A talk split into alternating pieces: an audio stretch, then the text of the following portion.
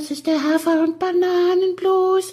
Das ist das, was jedes Pferd haben muss. Hallo, hier ist der Pferdepodcast, unterstützt von Jutta, der kostenlosen App für Reiter und Ställe. Jenny, wir haben ja die Woche Zeugnisse bekommen von Spotify sozusagen und du hast es dir noch nicht mal angeguckt. Das wird eindeutig gerügt. Kein Interesse. Doch, natürlich habe ich es mir angeguckt. Siehst du die ganzen Nachrichten, die wir immer kriegen? Ich- ja, ich sehe die schon. Ich, aber manchmal überlese ich auch mal was. Dafür bist du ja da. Du bist ja mein, mein zweites Augenpaar. Also, immerhin hast du das jetzt romantisch ausgedrückt, mein zweites Augenpaar.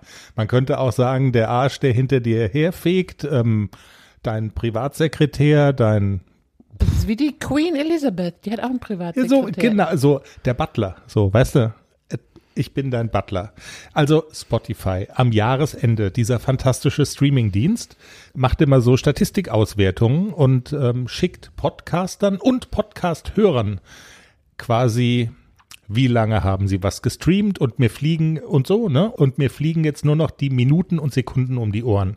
Also hier ist zum Beispiel, gibt's eine so eine Kachel, da heißt es, wir haben in diesem Jahr 2000 Minuten Pferdepodcast produziert. Das sind, ich habe es jetzt gerade mal ausgerechnet, irgendwie, ich glaube, also anderthalb Tage, also ein Tag, eine Nacht und noch einen Tag durchlabern. 2000 Minuten. Und Würde jetzt, mir ja nicht so schwer fallen. Könnte Ja. ich. So, und jetzt gibt's dann aber, und jetzt gibt's also eine Hörerin, die hat absolut den äh, Vogel abgeschossen und das frage ich mich dann jetzt, also hier Nele, die uns so eine Dankeschön-Kachel schreibt und da steht, du hast 11.278 Minuten mit dem Pferdepodcast verbracht dieses Jahr. Dann hat sie alle Folgen mindestens sechsmal gehört. Also irgendwie sowas. wa? Also es, ja genau, richtig. Also die eine Kachel bezog sich ja nur auf dieses Jahr und also Nele, also diese 11.000 Minuten sind, ich habe jetzt, alle Folgen, oder? tipp ich mal, geht's, Ja, ja, das käme sogar hin. ne? Geht's Nele gut? Also, das ist ja auch so ein bisschen die Frage. Also, ja, Wie warum viele nicht? Minuten hat ein Tag? Wir rechnen es aus. Jedenfalls ist unsere Hörerschaft laut Spotify in diesem Jahr um 33 Prozent gewachsen. Dafür sagen wir herzlich Danke. Und damit kommen wir jetzt auch zu deinen beiden Pferden. Jenny, kann es sein, dass die sich mehr und mehr einem Ehepaar so annähern? Und zwar also ein Foto ist mir aus dieser Woche in Erinnerung geblieben. Also früher hast du ja gesagt, äh, ACDC verlässt die Box Klecks weint. Kommt der wieder? Findet der jemand anderen, den er vielleicht toller findet als mich? Erlebt der vielleicht was, was ich vielleicht auch erleben sollte? Aber jetzt stand 2022 im November. Klecks macht sich erstmal breit im King-Size-Bett. Genau. Der hat ausgenutzt, Blondie musste arbeiten und ich komme zurück, da liegt er da. Breit in der Box und genießt die Ruhe und dass er das King Size für sich alleine hat. Was macht ihr schon wieder hier? Genau. Ja, Wieso seid gut. ihr schon wieder da? Konnte der nicht noch ein bisschen arbeiten? Jenny, was steht an dieses Wochenende? Also bei uns im Stall ist ähm, was ganz Süßes und zwar ein kleiner ja, Flohmarkt mit Adventsgebäck und Glühwein. Man kann so einen Tisch mieten und kann so seine Sachen, die man nicht mehr braucht, verkaufen. Ich brauche natürlich alles noch, was ich habe, ist klar, ne? Also du bist mehr so die Ich bin mir der Käufer. Du bist mir die Käuferfraktion. ich wollte es gerade sagen. Aber das ist, also eigentlich ist es ja schön. Also um so die Adventszeit, ja, also gefühlt einzuläuten. Ich weiß, vergangenes Wochenende war schon erster Advent, aber ähm, das ist ja, und ich meine, Glühwein hat ja auch so eine gewisse Tradition bei euch, ne? Also das muss man ja auch so sagen. Im Winter Glühwein, im Sommer Sekt.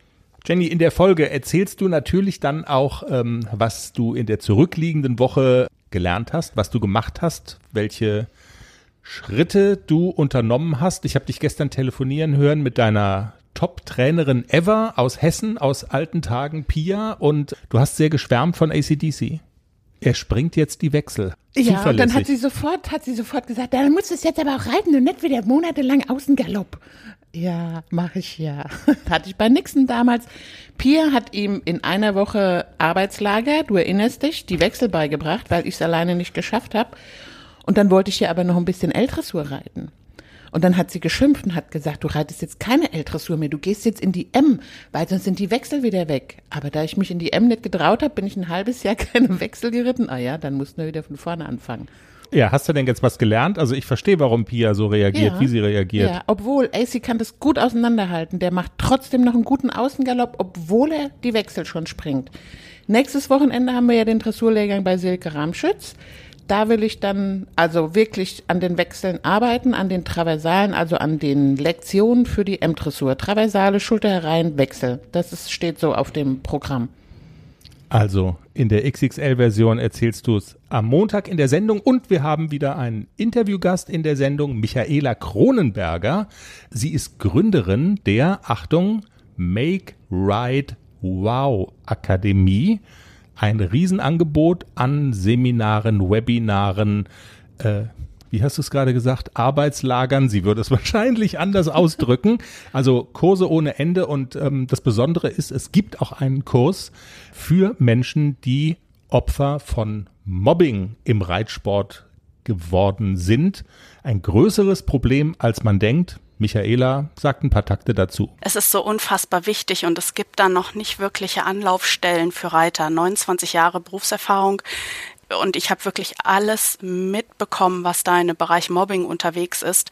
Und gerade im Reitsport, das ist immens. Das ist wirklich immens.